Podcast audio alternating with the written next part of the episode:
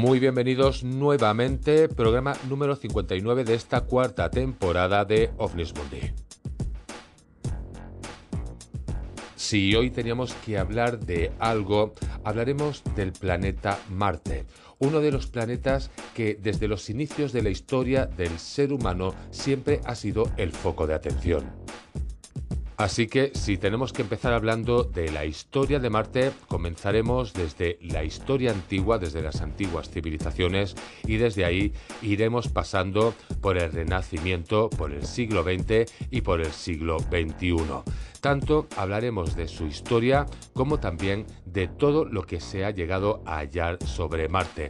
¿Hay vida extraterrestre en Marte o hay civilizaciones extraterrestres en Marte? Pues de todo esto hablamos en el programa de hoy. Así que no vamos a perder mucho más tiempo y comenzamos el programa.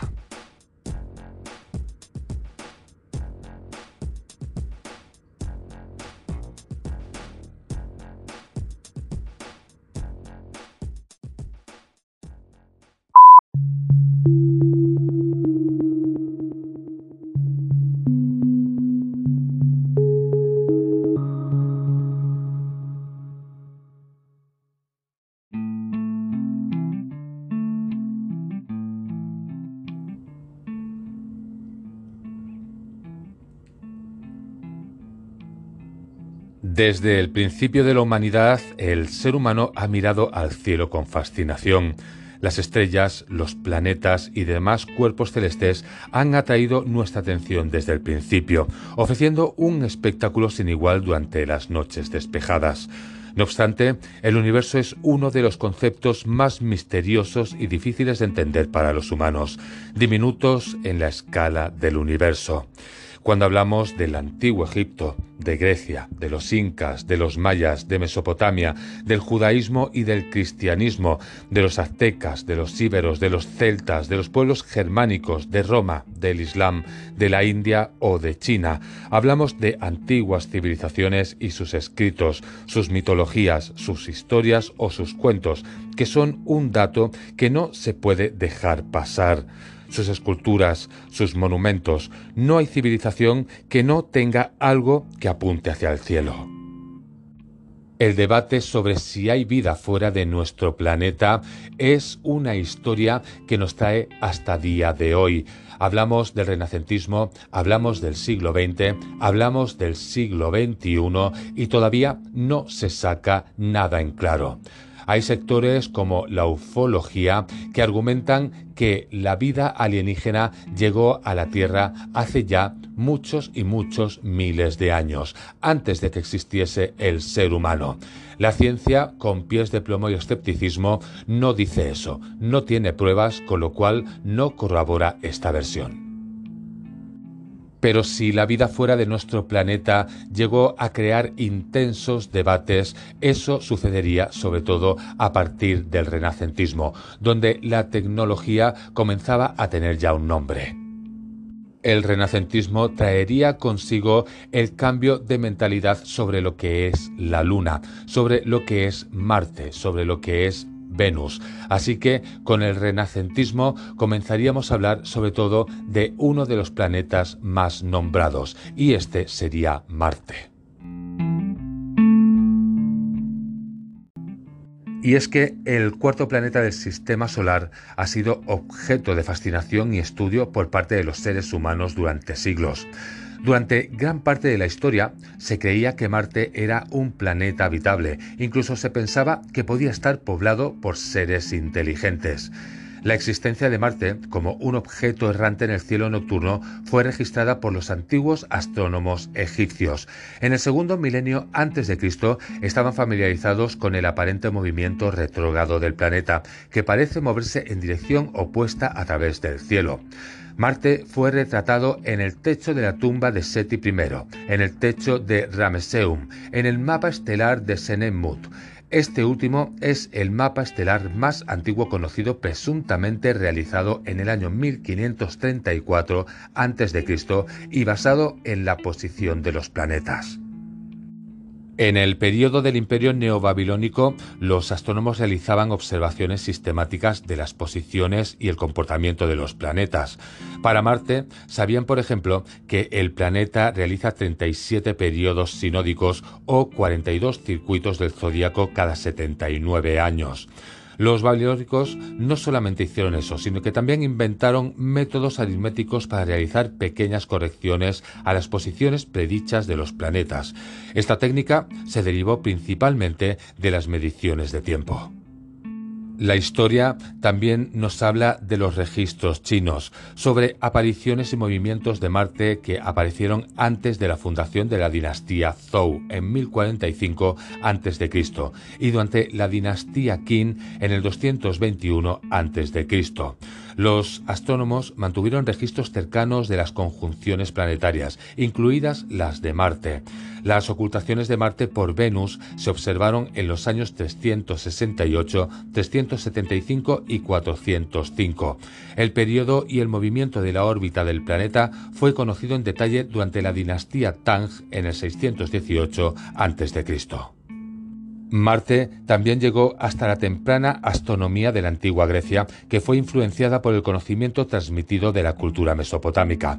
Los babilónicos asociaron a Marte con Nergal, su dios de la guerra y la pestilencia, y los griegos conectaron al planeta con su dios de la guerra, Ares. Durante este periodo, los movimientos de los planetas eran de poco interés para los griegos.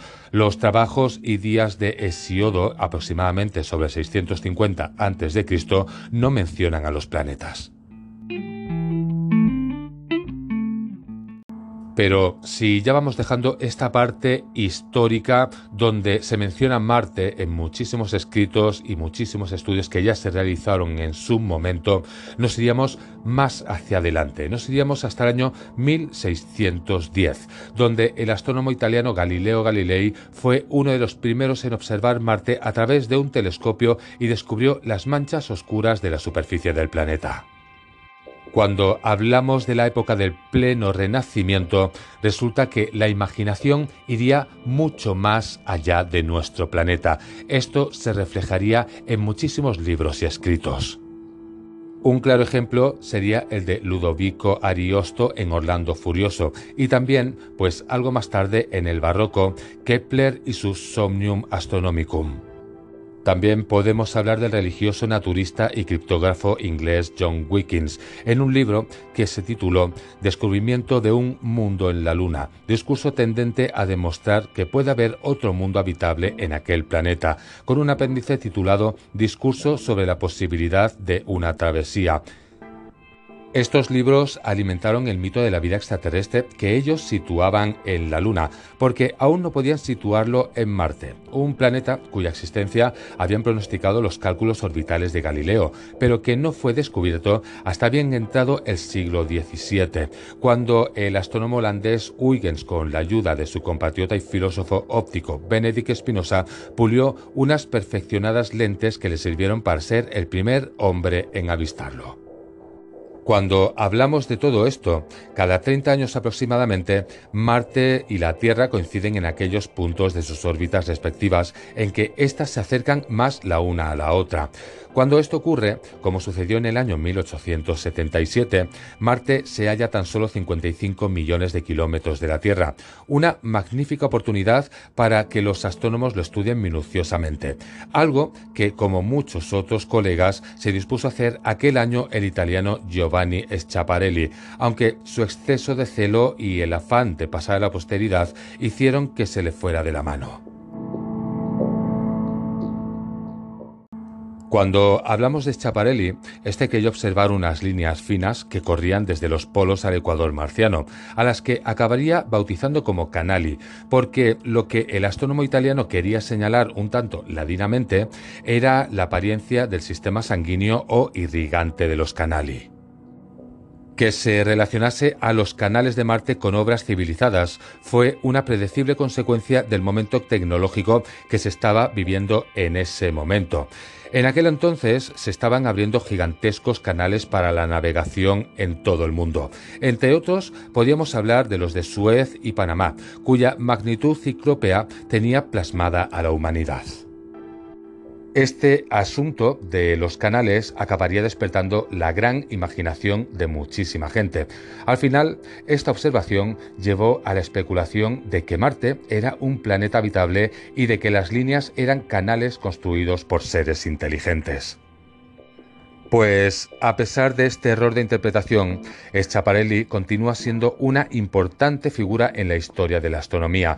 Sus observaciones detalladas de Marte permitieron a los científicos posteriores descubrir la verdadera naturaleza del planeta y sentaron las bases para futuras misiones de la exploración espacial.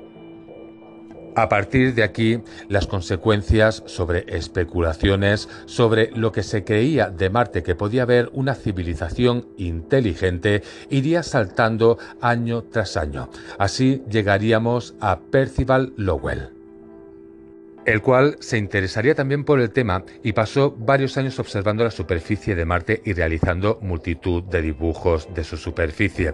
Acabaría exponiendo observaciones y teorías en tres libros, pero de todo esto hablamos en la siguiente parte del programa de hoy.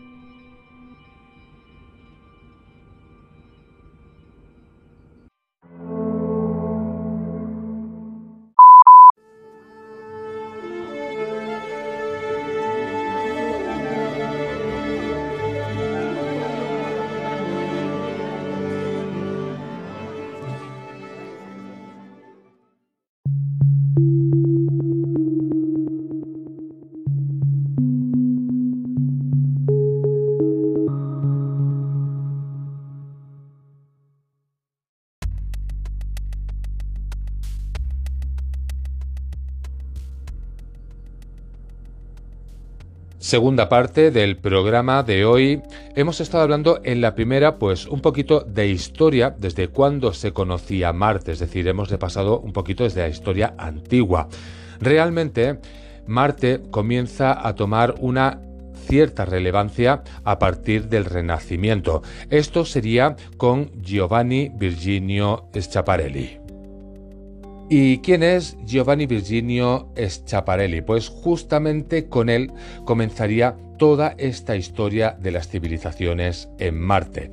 Bien, pues hablando un poquito de su historia, nace el 14 de marzo del año 1835. Fue un astrónomo e historiador de ciencia italiano. También fue senador del Reino de Italia, miembro de la Academia Nacional de Lindsay, de la Academia Nacional de Ciencia de Turín y del Regio Instituto Lombardo, conocido especialmente por su trabajo sobre Marte, justamente del que vamos a Realizó sus estudios en la Universidad de Turín y se graduó en el año 1854 en Ingeniería, Arquitectura e Hidráulica.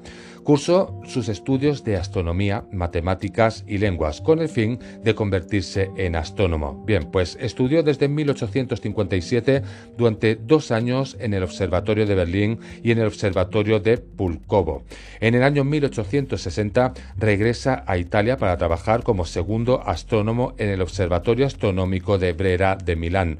Entre los años 1864 y los años 1900 asumió la dirección del observatorio. مداریا Bien, pues entre lo que más se conoce es el mapa de Marte publicado por Schiaparelli en el año 1888.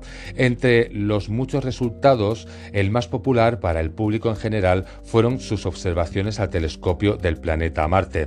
Durante la gran oposición de 1877, observó la superficie del planeta con una densa red de estructuras lineales que llamó canales. Los canales de Marte pronto se hicieron famosos dando lugar a una oleada de hipótesis. Especulaciones y folclore también fueron pues una parte sobre la posibilidad de vida inteligente en Marte.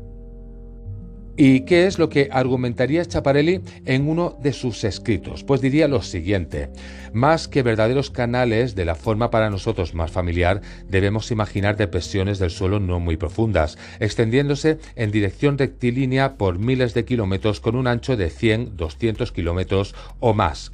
Ya he señalado una vez más que, de no existir lluvia en Marte, estos canales son probablemente el principal mecanismo mediante el cual el agua y con él la vida orgánica puede extenderse sobre la superficie seca del planeta.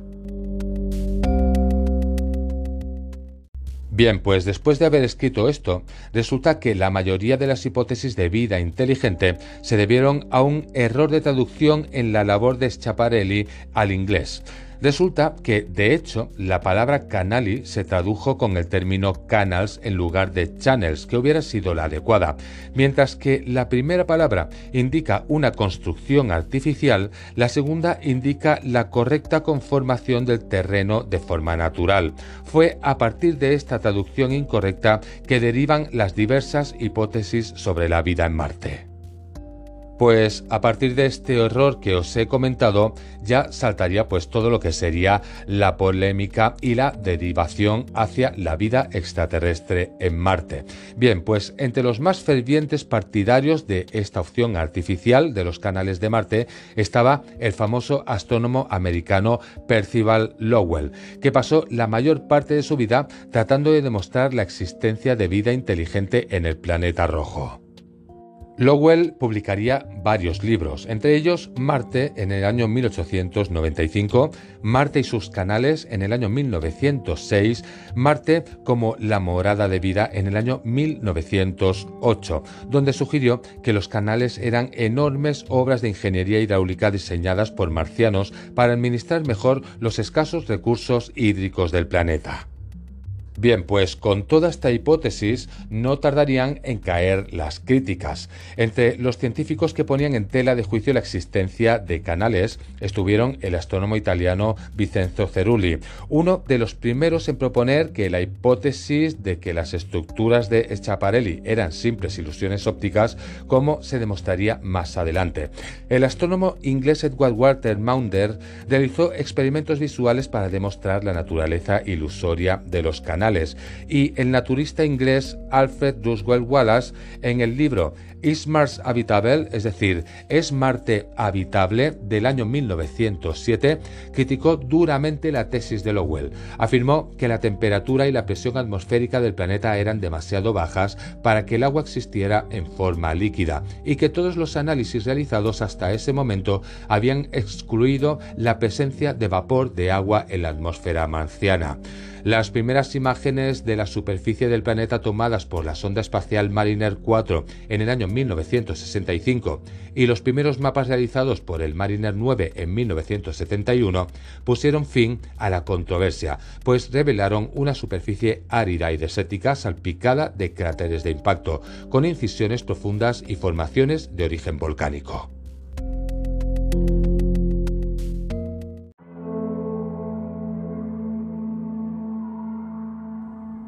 Pero volvamos a Percival Lowell. Vamos a hablar un poquito de él. Cuando comenzamos a hablar de Percival Lowell, provenía de una familia adinerada de Boston. Su hermano más joven, Abbott Lawrence Lowell, llegó a presidir la Universidad de Harvard y su hermana Amy Lowell fue una conocida poetisa y crítica literaria de la época. Cuando hablamos de Percival Lowell, se acabó graduando con distinciones en matemáticas en la Universidad de Harvard en el año 1876. Durante varios años viajó por el extremo oriente antes de iniciar su carrera como astrónomo a tiempo completo. Cuando llegamos al año 1894, se desplazó a Flagstaff, Arizona, donde construyó un observatorio que permanece activo en nuestros días, el Observatorio Lowell. En el año 1902, y hasta su muerte fue profesor no residente del Instituto Tecnológico de Massachusetts. Lowell fue en Estados Unidos el principal defensor de la existencia de los canales de Marte de origen artificial.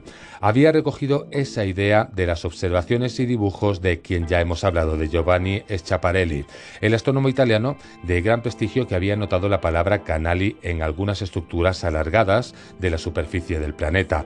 Lowell se interesó en el tema y pasó varios años observando la superficie de Marte y realizando multitud de dibujos de su superficie. Con todo esto, expuso sus observaciones y teorías en tres libros. Se puede decir que gran parte de la iconografía popular de los marcianos como extraterrestres prototipos proviene de las obras de Lowell sobre canales de Marte y la necesidad de una civilización avanzada capaz de extraer el agua de sus polos y llevarla a las regiones ecuatoriales menos frías. Al llegar al año 1912, cuatro años después de que Lowell publicara sus teorías sobre la vida en Marte, Edward Rice Burroughs comenzaría una serie de novelas de ciencia ficción sobre los habitantes de Marte. A medida que Lowell se fue quedando solo como defensor de la idea de canales marcianos, su prestigio científico, bien establecido anteriormente, se fue hundiendo poco a poco. Finalmente, incluso Lowell tuvo que rendirse a la evidencia. La mayor contribución a las ciencias planetarias llegaron en sus últimos ocho años de vida, en los que se dedicó a la búsqueda del planeta X, un hipotético planeta más allá de la órbita de Neptuno. La búsqueda continuó incluso varios años después de su muerte.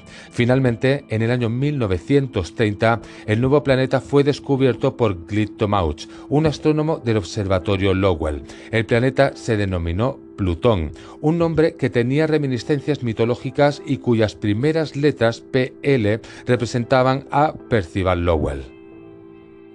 Hay que destacar que la búsqueda de un planeta más allá de Neptuno provenía de las dificultades en ajustar la órbita del planeta, lo que sugería atribuir las perturbaciones gravitatorias a un planeta exterior. Tal era el método por el que se había descubierto Neptuno, a través de sus perturbaciones sobre la órbita de Urano. Sin embargo, Plutón es demasiado pequeño para tener ninguna influencia sobre la órbita de Neptuno.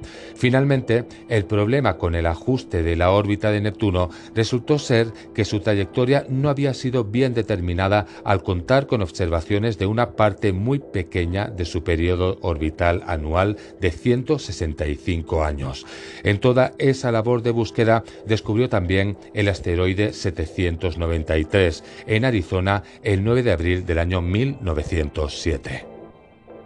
Y con todo esto nos vamos a la tercera parte del programa de hoy.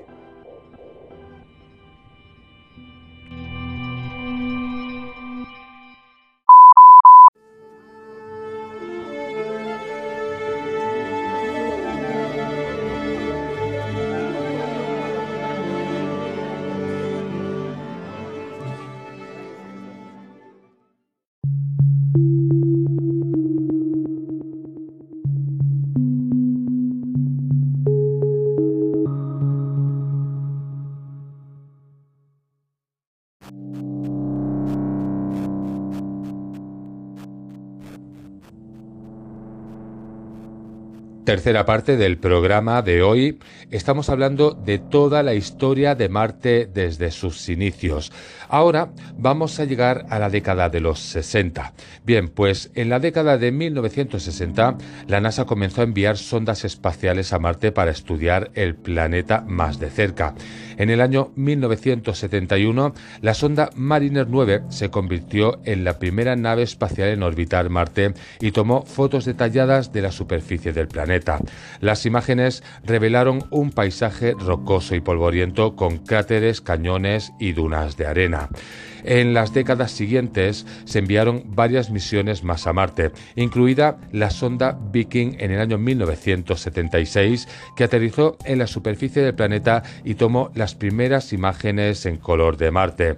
En el año 1996 se descubrió evidencia de agua en Marte, lo que sugiere la posibilidad de que haya vida en el planeta. En la actualidad, la NASA y otras agencias espaciales continúan enviando sondas y rovers a Marte para estudiar el planeta y buscar evidencia de vida. En el año 2020, la NASA lanzó el rover Perseverance, que tiene como objetivo buscar signos de vida antigua y recolectar muestras de rocas marcianas para su eventual regreso a la Tierra. En definitiva, con todo esto que os he explicado, el descubrimiento de Marte es uno de los acontecimientos más importantes en la historia de la astronomía. Aunque muchos nombres han sido asociados con este descubrimiento, es justo reconocer a Giovanni Schiaparelli como el descubridor histórico de Marte. Gracias a su trabajo y dedicación, hoy en día conocemos mucho más sobre este planeta rojo y su potencial para la exploración y la colonización futura. Si bien esta carrera espacial de los años 60 debería haber disipado lo que era la creencia de vida en Marte, resulta que esto no hizo más que potenciarla. Cuando hablamos de todo esto, resulta que en el año 1976 la NASA difunde unas fotos sorprendentes de la superficie de Marte. Estas fotografías revelaban un terreno inhóspito salpicado de cráteres y promontorios en el que se podía distinguir en la parte superior derecha una elevación con forma de rostro humano. Las imágenes pronto se convirtieron en un auténtico fenómeno de masas y alimentaron teorías ufológicas de todo tipo. La más popular de ellas, la que defendió Richard Ogald, sobre una supuesta civilización alienígena que habría habitado o visitado el planeta rojo y dejado en su superficie la faz humanoide como monumento.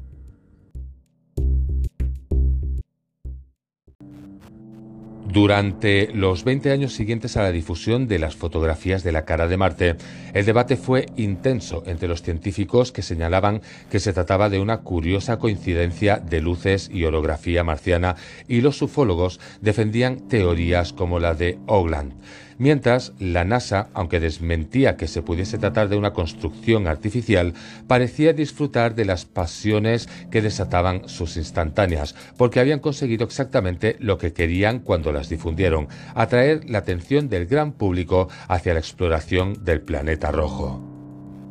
La propia NASA confesaría en su web que cuando vieron y estudiaron las fotografías estimaron que era una buena forma de involucrar al público y llamar la atención sobre Marte.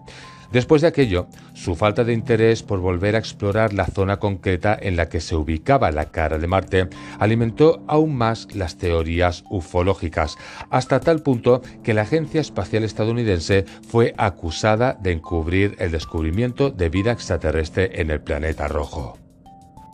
Pues no sería hasta el año 1998, es decir, más de 20 años después, cuando la NASA volvió a enviar una misión a la zona y fotografió de nuevo el promontorio donde se encontraba la cara. En esta ocasión se tomaron instantáneas 10 veces más nítidas que las originales, donde se veía que se trataba de un simple terreno elevado con algunas irregularidades, ya sin ninguna señal de rasgos humanos. La agencia espacial quiso dar entonces por cerrado el tema, pero aún hubo quien se resistió a creer que fuese una mera casualidad. La cara de Marte se encuentra a 41 grados de latitud norte marciana, donde era invierno en abril del año 1998, una época nublada del año en el planeta rojo. La cámara tuvo que mirar a través de tenues nubes para ver el rostro. Quizás, decían los escépticos, las marcas extraterrestres estaban ocultas por la neblina, explica la NASA en su web. Influidas por estas críticas, los responsables de la misión decidieron tomar más fotografías en otro momento del año marciano, cuando la nave pasase de nuevo sobre el lugar en el que se encontraba la cara.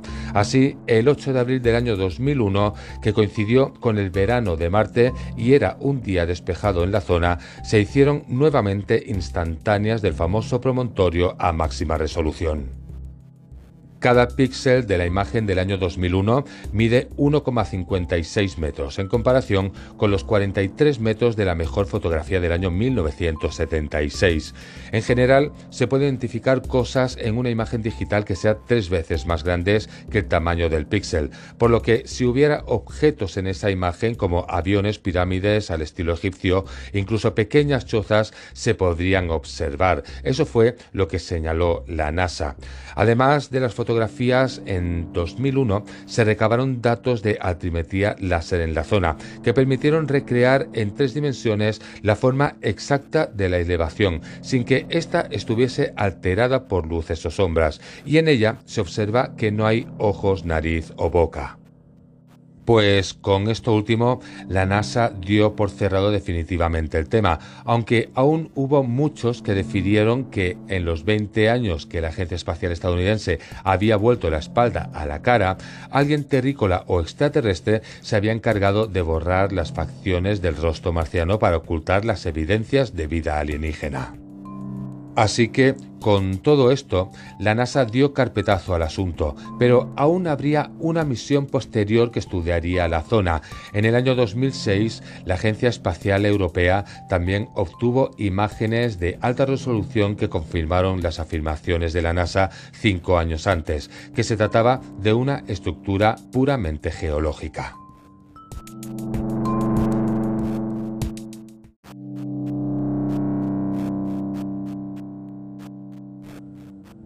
Si teníamos que seguir hablando de casos o cosas extrañas en el planeta Marte o sus alrededores, porque en este caso nos iríamos a una de las lunas de Marte, sería una de las fotografías recibidas del año 1998. Hablamos del monolito de Phobos. Y es que, aunque parezca cuestión de fantasía o superchería, el poco conocido caso del hallazgo de un monolito que a todas luces parece ser un obelisco en una de las lunas marcianas es un hecho que no deja de causar fascinación e intriga a la comunidad científica. El llamado monolito de Marte fue descubierto en el año 1998 por el técnico Efraín Palermo, quien, trabajando en la revisión de las imágenes digitales capturadas por la NASA acerca de Marte, notó que en la superficie de una luna, es la llamada Phobos, había un objeto que proyectaba una sombra bastante anómala. Días después del hallazgo, otro contratista de la NASA llamado Lan Fleming, quien se encontraba revisando las imágenes digitales de Phobos en el Centro Espacial Johnson afirmó que el objeto era real y encendió todas las alarmas. Realmente, y con los años que han pasado hasta día de hoy, del objeto en cuestión se sabe relativamente, o podríamos decir muy poco. Solo que fue capturado en una serie de imágenes de la sonda espacial Mars Global Surveyor en las fotos de SPS 252603 y SPS 255103 del año 1998. Según los cálculos aproximados, el monolito tiene una dimensión realmente gigantesca de unos 90 metros de alto por 85 metros de ancho. Pues ante este hallazgo existió una propuesta de que algún día se pudiese enviar una sonda o robot a explorar Phobos y más precisamente el monolito mismo. Esto según una idea del Mars Institute quien planteó la construcción del robot Prime. Desgraciadamente resulta que esta idea no caló y no tuvo financiamiento alguno gracias a las pocas imágenes que aún se cuentan acerca de este sitio en Phobos, lo único que se puede deducir es que el monolito efectivamente se asemeja mucho a un obelisco, es decir, una especie de columna o pilar de roca de casi 100 metros de altura que definitivamente sobresale de todas las formaciones naturales que hay a su alrededor en Phobos.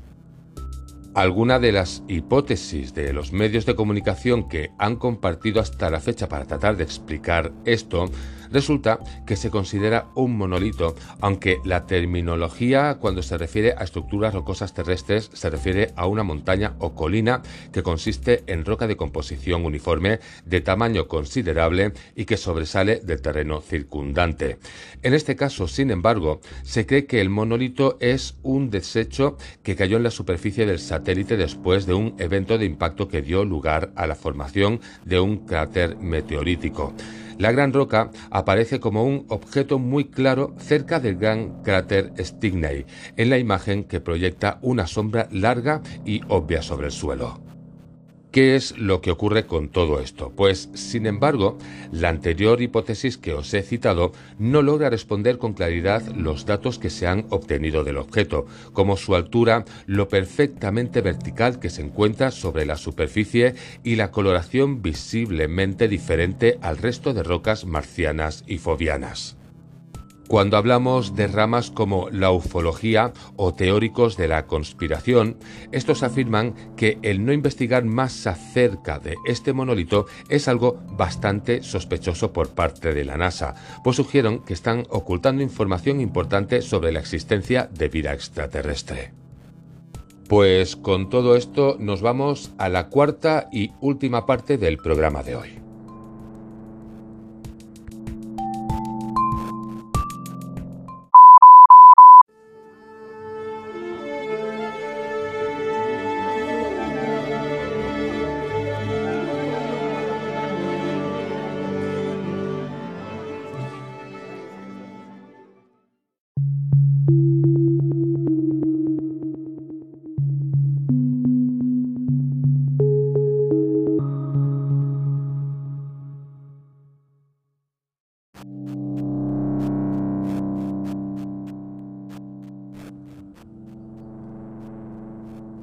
Cuarta parte del programa de hoy y en esta última estamos hablando de vestigios que se han encontrado en Marte que podrían ser significado de vida.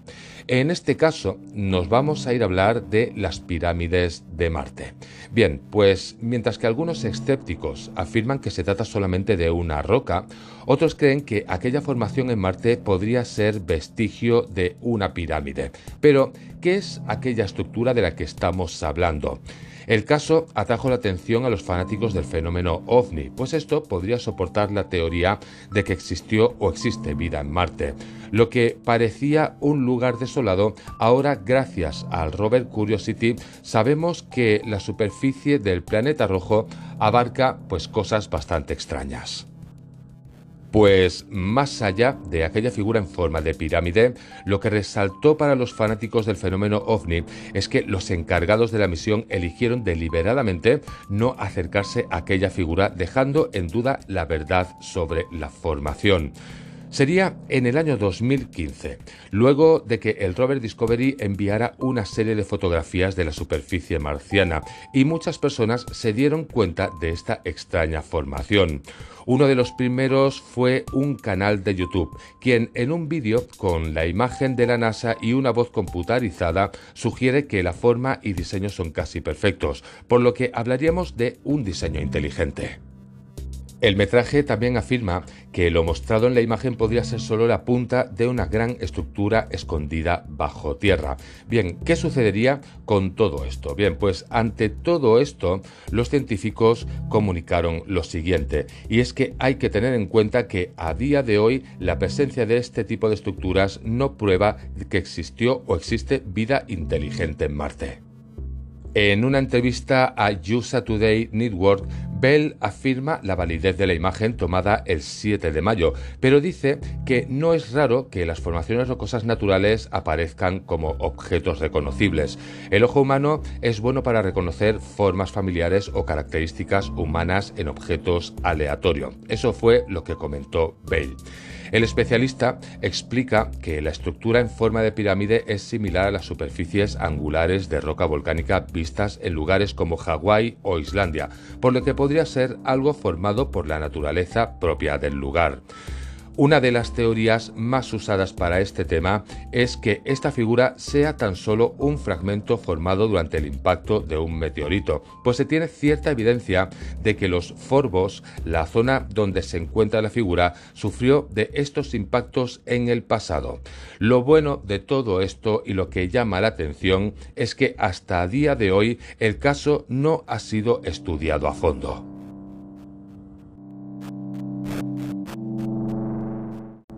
Otro caso del que podemos hablar es cuando el Spirit envía la primera imagen de un objeto volante no identificado que sobrevuela Marte.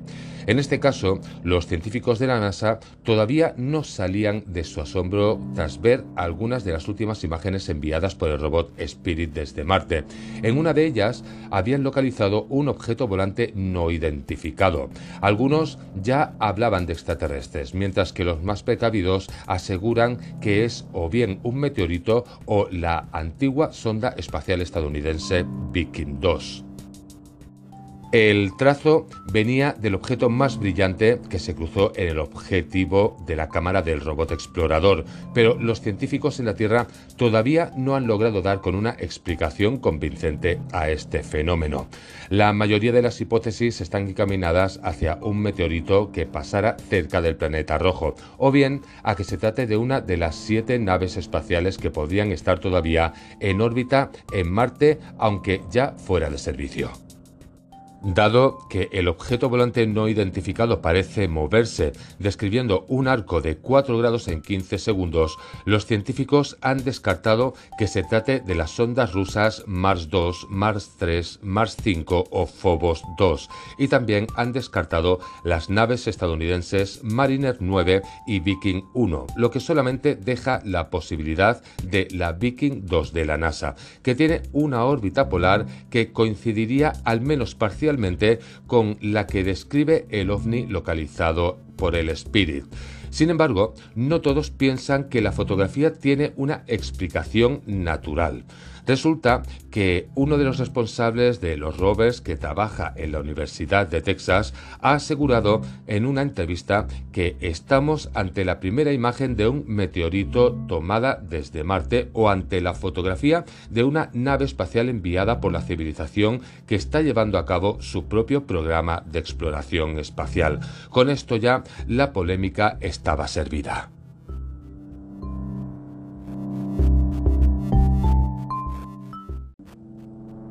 Otro de los casos del que podemos hablar y que llamó bastante la atención sería la puerta en Marte. Con una forma rectangular llamativa y un corte liso que contrasta con la roca rugosa de su alrededor, una formación geológica de Marte ha generado preguntas desde hace pues algún tiempo.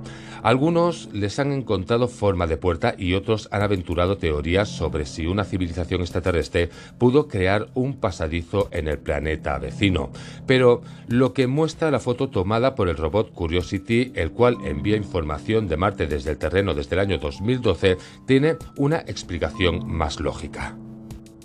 En este caso, la NASA identificó la imagen como parte de la serie Sol 3466 que se publicó en varios fotogramas en el sitio web del programa de exploración a Marte.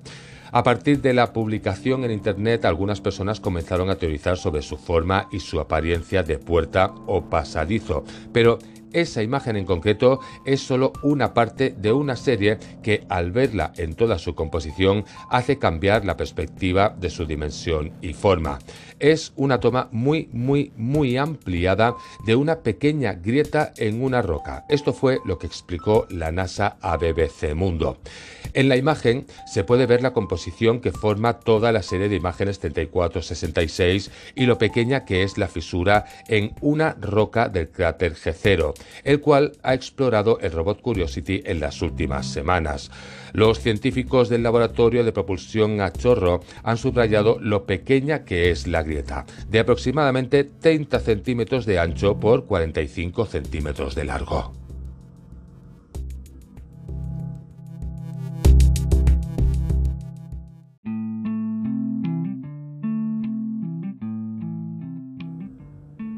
Si tenemos que seguir hablando de hallazgos, una foto del rover de Marte, el Curiosity, mostraba unas fotos muy curiosas de una formación en una piedra que se asemejaba bastante a una puerta. Generó muchísima expectación en España y en otros países ya que la formación era tan perfecta que parecía realmente una puerta hecha por vida inteligente, aunque luego resultara ser una simple formación. Bien, de esto ya hemos hablado antes, pero no es la única sorpresa del rover Curiosity ya que ha seguido mandando fotografías. Ahora pasamos de la puerta a los árboles y es que el nuevo descubrimiento del rover pasa por mostrar picos de roca que parecen troncos de árboles marchitados. Según el Instituto SETI, estas rocas seguramente sean rellenos cementados de antiguas fracturas en una roca sedimentada, pero eso no ha dejado de provocar interés en los usuarios. La imagen muestra dos picos rocosos embebidos en una roca más grande que parecen pequeños troncos de árboles. Una imagen tomada el 17 de mayo usando la Matscam y que por ahora ha provocado el silencio del equipo responsable del Curiosity, no ha querido aclarar cuáles son sus conclusiones sobre este descubrimiento.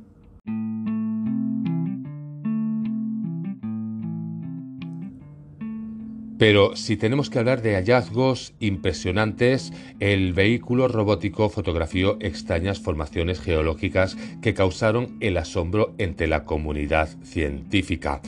Desde su aterrizaje en Marte hace ya 10 años, el rover Curiosity de la NASA ha estado explorando el cráter Gale en el monte Sharp, un macizo de casi 5 kilómetros. El robot ha estado investigando rocas que sirven como registro para saber cómo Marte ha evolucionado en un planeta húmedo habitable a un entorno desértico frío.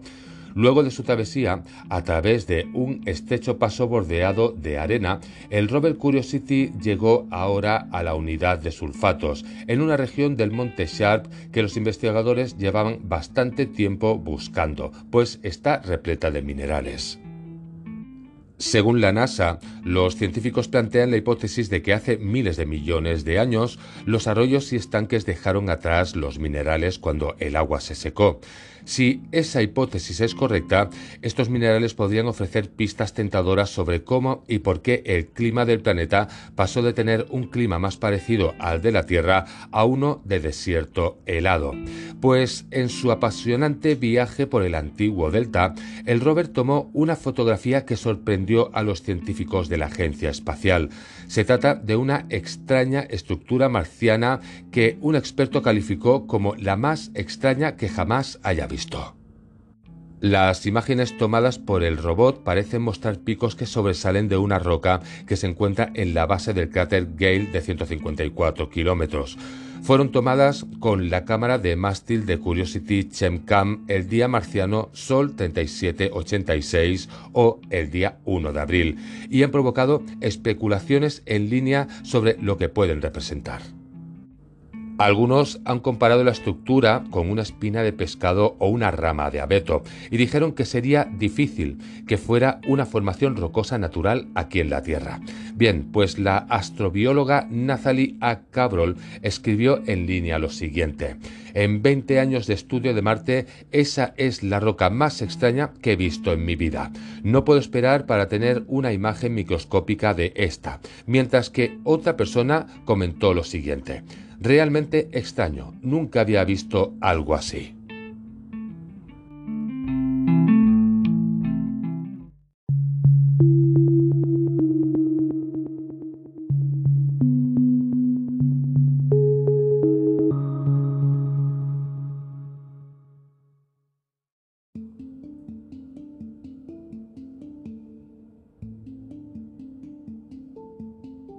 Llegamos al trayecto final del programa de hoy en el que hemos estado hablando pues justamente de algo pues que está bastante de actualidad ahora mismo, que es el planeta Marte.